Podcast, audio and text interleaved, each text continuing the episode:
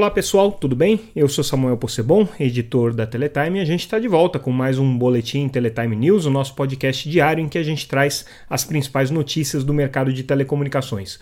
Tudo que eu estou apresentando aqui, vocês já sabem, está disponível no nosso site www.teletime.com.br. Vocês podem ler todas as matérias gratuitamente e também acompanhar a gente nas redes sociais, caso vocês prefiram, sempre como arroba Teletime News. A gente está lá no Instagram, está no Facebook, está também no Twitter. Enfim, acompanhe o dia a dia do mercado pela sua rede social favorita.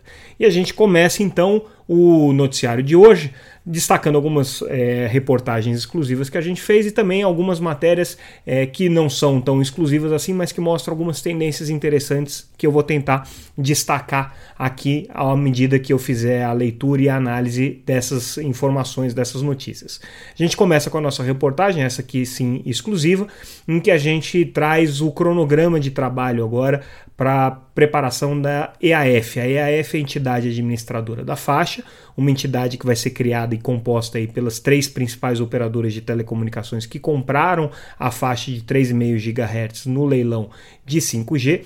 E a EAF é então a entidade que vai ser obrigada, é, responsável por cumprir as obrigações que estão estabelecidas para essa faixa. Entre as obrigações estão a limpeza é, da banda C, estão a migração dos usuários de TVRO é, que hoje estão recebendo sinais pelas parabólicas em banda C para a banda KU, a implementação da rede privativa do governo e também é, a rede é, na região amazônica, a rede do PAIS, que é o programa Amazônia, Inclusiva e Sustentável, é, que é parte da política pública que foi colocada aí para os vencedores da faixa de 3,5 GHz. É uma entidade que vai administrar um orçamento de 6 bilhões e 200 milhões de reais, ou seja, é muito dinheiro que essa entidade vai ser responsável e vai ter que tocar todos esses projetos.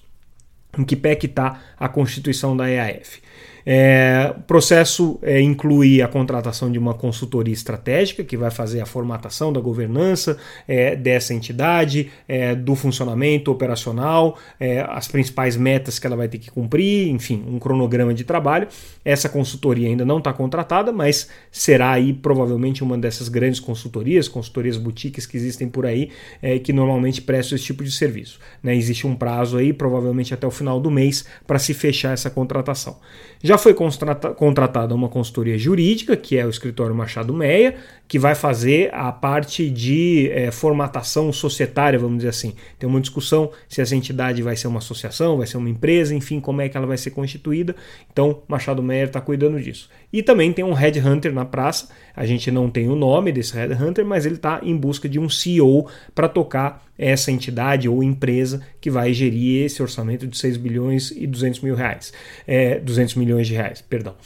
Por que, que é, essa contratação é importante? Porque a depender desse prazo é que a EAF vai começar a trabalhar e aí a expectativa das pessoas com as quais a gente conversou é que essa entidade vai estar operacional lá para final de março, né? Então provavelmente só depois desse momento é que ela vai contratar os fornecedores e vai montar aí todo, todo, todo o planejamento para poder cumprir essas obrigações. Ela vai ter pouco tempo de trabalho para as primeiras metas, que são justamente a ativação do sinal de 5G é, é, nas capitais do Brasil. Isso daí já precisa contemplar é, a liberação tanto da banda C quanto também a migração dos usuários de TV via satélite da banda C para a banda KU nessas capitais. Então vai ter aí provavelmente 3 a 4 meses para conseguir botar essa primeira etapa aí de limpeza é, e de implementação das obrigações na praça. Para não falar do programa Amazon, Amazon, Amazônia Integrado e Sustentável, desculpa, eu sempre é, me embaralho nessa sigla,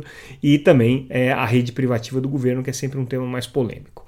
É, nessa mesma matéria, a gente traz algumas informações também sobre a EACE, que é a entidade administradora dos compromissos de conectividade nas escolas, né, também está em processo aí de contratação de uma consultoria e de um headhunter que vai encontrar um CEO, mas esse, essa entidade parece que ainda vai levar um pouquinho mais de tempo para ser constituída, parece que não há tanta pressa assim com relação a ela.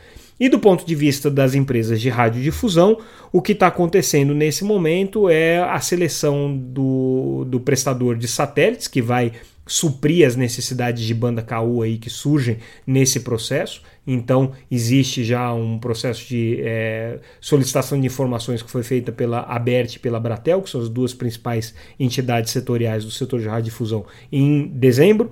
A Globo também está com uma RFI aberta agora para a contratação dessa capacidade de satélite, mas tudo isso depende do trabalho de um grupo técnico. É, coordenado pela Anatel, que está fazendo a formatação é, técnica dos equipamentos de recepção de banda KU que vão ter que ser comprados para implementação dessa meta. E aí, é, essa, esse grupo de trabalho tem até o final de janeiro, a próxima reunião é no dia 27 de janeiro, para concluir, ou pelo menos para encaminhar é, a formatação técnica desses equipamentos, porque a partir daí é que você vai saber exatamente qual é o orçamento, quanto é que vai custar é, o, no final das contas para fazer essa migração da banda C para a banda KU naqueles usuários é, que hoje recebem TV via satélite e que também estão dentro do cadastro único. Essas são as condições estabelecidas pela Anatel. Essa nossa é a primeira reportagem do dia, a segunda reportagem também destacando aqui um tema importante. É, com relação à agenda legislativa, tanto do ano passado quanto a agenda legislativa que a gente vai ter para 2022. É, quem faz esse levantamento é a Eco Consultoria, que é uma consultoria especializada em acompanhamento legislativo de telecomunicações no Congresso. E o que a Eco é, indica aqui para gente é que o ano passado foi um ano é, interessante, positivo de alguma maneira, para o setor de telecomunicações, com várias medidas importantes sendo aprovadas ou medidas que seriam muito danosas ao setor de telecomunicações não sendo aprovadas. Então a matéria lista aqui quais são os, principais pontos de avanço dentro dessa agenda legislativa é, que poderiam ser considerados positivos para o mercado de telecomunicações, mas eu chamo atenção é, principalmente para a quantidade de projetos que são acompanhados tanto na Câmara quanto no Senado. Tá? Hoje são mais ou menos é, 1.338 proposições posições importantes é, que dizem respeito ao setor de telecomunicações e que é, precisam ser monitoradas aí o tempo todo. Tá? No caso é, do ano de 2021, foram 54 proposições deliberadas na Câmara e mais 15 deliberadas no Senado. Para esse ano de 2022, a Eco lista aqui algumas das, é, é, alguns dos projetos mais importantes. Então, na, na visão da consultoria, existem pelo menos 37 propostas legislativas é, que são bastante é, relevantes e que demandam a atenção do setor, que vão é, de propostas que tratam desde programas é, de conectividade, como o programa Internet Brasil, acesso à internet nas escolas, até alterações na legislação do SEAC, passando aí pela regulamentação de serviço de valor adicionado telemarketing, enfim, mais uma série de é, questões que estão sendo tratadas tanto na Câmara quanto no Senado. Então confere lá essa reportagem que a gente dá a lista completa aí dos projetos para quem está interessado em acompanhar. É, é uma boa, é um bom começo aí de saber aquilo que vai ser importante e aquilo que não vai ser importante.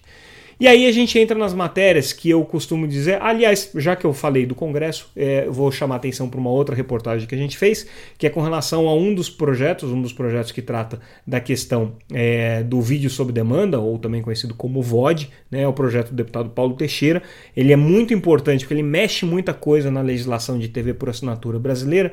E a novidade aqui é que no final do ano passado é, definiu-se que ele vai ser é, analisado por uma comissão especial na Câmara dos Deputados. Até então existia a expectativa de que ele passasse por várias comissões, né? Ele tinha uma tramitação ali bem complexa, passando pela Comissão de Ciência e Tecnologia, né? Depois é, ele ainda, é, obviamente, teria que passar é, por, pela Comissão de Desenvolvimento Econômico, pela, pela Comissão é, de, de, de Finanças e Tributação tinha muita coisa para ser, pra ser é, analisada nesse projeto, então agora ele vai para uma comissão especial e isso daí significa que ele vai ser olhado com um pouco mais de cuidado, mas também significa que possivelmente ele pode ter uma tramitação é, mais, é, mais complexa. Né? Então essa é a, é a expectativa aí com relação a esse projeto. E aí voltando para as matérias que eu disse que seriam mais é, mostrando tendências, né? é, uma parceria entre a Vivo, a VMware e a NTT para projetos de virtualização de rede. Então, uh, essas duas empresas fornecedoras, a VMware e a NTT, anunciaram essa parceria com a Vivo. E o projeto diz é, respeito à virtualização das redes da Vivo, uma etapa super relevante aí para o pro, pro processo de implementação do 5G. Então a Vivo está avançada aí nesse, nessa frente, né? tem inclusive um projeto interno né? é, chamado Vivo Telco Cloud, que é um projeto de digitalização e virtualização dos seus sistemas é, para dar suporte à infraestrutura de 5G, e aí essa parceria é, avança nesse sentido. Então, essa é a primeira matéria de tendência, vamos dizer assim. Outra matéria de tendência importante é a Nokia ingressando na, numa iniciativa global para incentivo a energias renováveis. A gente já falou disso é, essa semana. É, cada vez mais as operadoras de telecomunicações estão atentas à questão de é, tecnologias e, e é, formas de você dar sustentação às redes de telecomunicações com fontes é, de energia alternativas. E aí a Nokia se junta aqui a uma iniciativa chamada RE100, que reúne mais mais de 340 empresas que estão comprometidas aí com o uso de fontes renováveis de energia. Então, um fornecedor importante do setor de telecomunicações indo para esse caminho e não é uh, o único caso. Tá? A gente tem aí várias empresas de telecomunicações que estão uh, caminhando nesse sentido.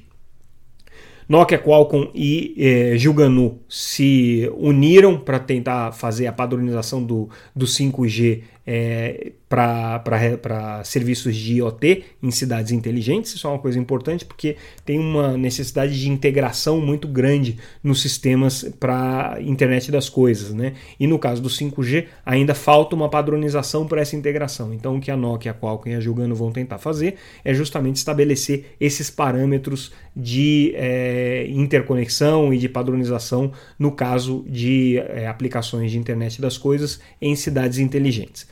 Outra tendência importante aqui, destacada por uma parceria anunciada entre a Intelsat e a Thales para a construção de satélites, é que esses satélites que a Intelsat vai construir já são definidos por software, ou SDNs, né? satélites definidos por software, é, que tem como uma característica importante em relação aos satélites convencionais o fato deles poderem ser reconfigurados depois que eles estão em órbita. Então, uma vez que você coloca o satélite no ar, tradicionalmente você não tinha muito como mexer na potência e é, na localização dos feixes, né, dos bins que o satélite cobre a Terra. No caso dos satélites definidos por software, você consegue fazer a reconfiguração de capacidade de cada um desses feixes, inclusive às vezes até o posicionamento deles. Então uh, é uma tendência importante para o mercado de satélites. A Intelsat já tem alguns satélites com essa tecnologia, agora vai construir mais dois, é, nenhum deles cobrindo o Brasil e a América Latina. São para outras regiões do globo, mas a tendência fica registrada aí. E a gente finaliza com uma notícia de que a Anatel deu mais seis meses para, claro, é, implementar um backhaul que ela é, se comprometeu a fazer em troca de multas que ela receberia. E aí a tendência que a gente destaca aqui é a de obrigações de fazer. A Anatel tem adotado uma política de é, penas alternativas, né, no caso é, das operadoras de telecomunicações, não simplesmente sancionar e aplicar multas, mas dar outros tipos de penalidade para as empresas. E nesse caso, é, o que a Anatel exigiu da Claro foi a construção de um backhaul. Esse backhaul não pôde ser construído dentro do tempo é, é, imaginado, então por isso mesmo houve a concessão de uma dilatação dos prazos, pelo menos por mais é, meses, né, para claro fazer isso, mas está é, tá dentro desse contexto maior de é, obrigações de fazer que é uma tendência da Anatel e as operadoras também aparentemente é, têm interesse de seguir com esse modelo de penas alternativas. É claro que isso tudo passa por uma boa vontade das empresas também de encarar esse tipo de, de penalidade. Do contrário, né, se elas forem para o caminho das multas, aí é sempre um processo muito mais lento, um processo que tem muito menos repercussão para a sociedade e muitas vezes acaba indo parar na justiça e é, a penalização é, fica pendurada aí por anos a fios. Esses foram os destaques então do nosso noticiário de hoje. A gente fica por aqui, lembrando que vocês podem ler todas essas matérias gratuitamente no nosso site ou acompanhar pelas redes sociais. A gente volta amanhã com mais um boletim Teletime News. Um abraço, até mais, pessoal.